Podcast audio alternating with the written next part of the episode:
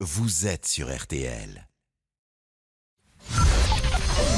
13h, 14h30. Les auditeurs ont la parole sur RTL. C'est l'heure du débrief de l'émission par Laurent Tessier. Faut-il repousser l'âge de départ à la retraite à 65 ans? Emmanuel Macron le proposera dans son programme. Gabriel Attal, le porte-parole du gouvernement, l'a justifié ce matin sur RTL. Est-ce qu'on veut encore pouvoir financer une protection pour les Français et investir pour les Français? Nous, on dit oui.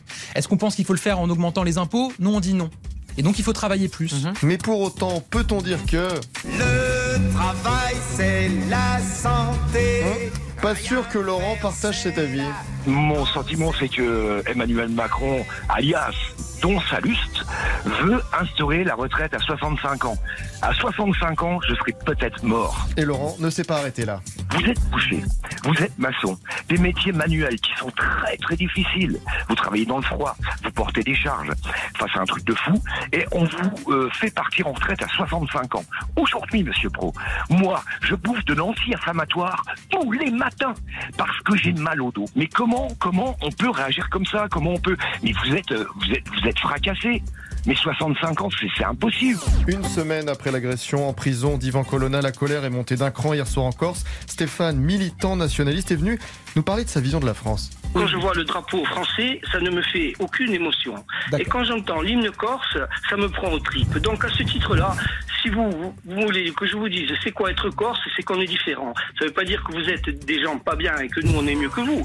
C'est-à-dire, euh, on- on est différent. Et ce que l'on aime aussi dans cette émission, c'est le franc-parler de chacun. Vous prenez les rênes des auditeurs ont la parole. Moi, je vous respecte beaucoup parce que je sais que vous faites une émission et je suis très content de vous donner la parole. Et Eh oui, nous vous donnons la parole, Pascal, quand on veut. Allez, Lucas Dindeleu, notre réalisateur, petite musique pour les supporters du Paris Saint-Germain. PSG Real Madrid hier soir en Ligue des Champions. Quels étaient d'ailleurs vos pronostics hier dans l'équipe?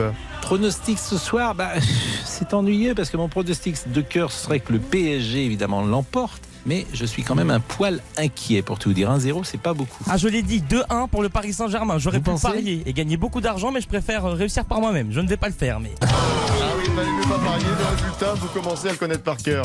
Le Paris Saint-Germain crucifié hier soir par Karim Benzema. L'attaquant du Real signe un triplé. Paris battu 3-1. Dit adieu à l'Europe. Élimination triplée de Benzema, l'attaquant madrilène. Après, Kylian Mbappé avait prévenu sur la psychologie des footballeurs. Faut pas chauffer certains attaquants.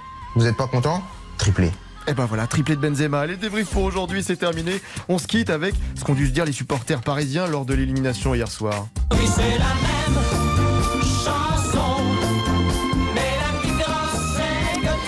C'est pas faux. Euh, Jack Léventreur. Eh oui.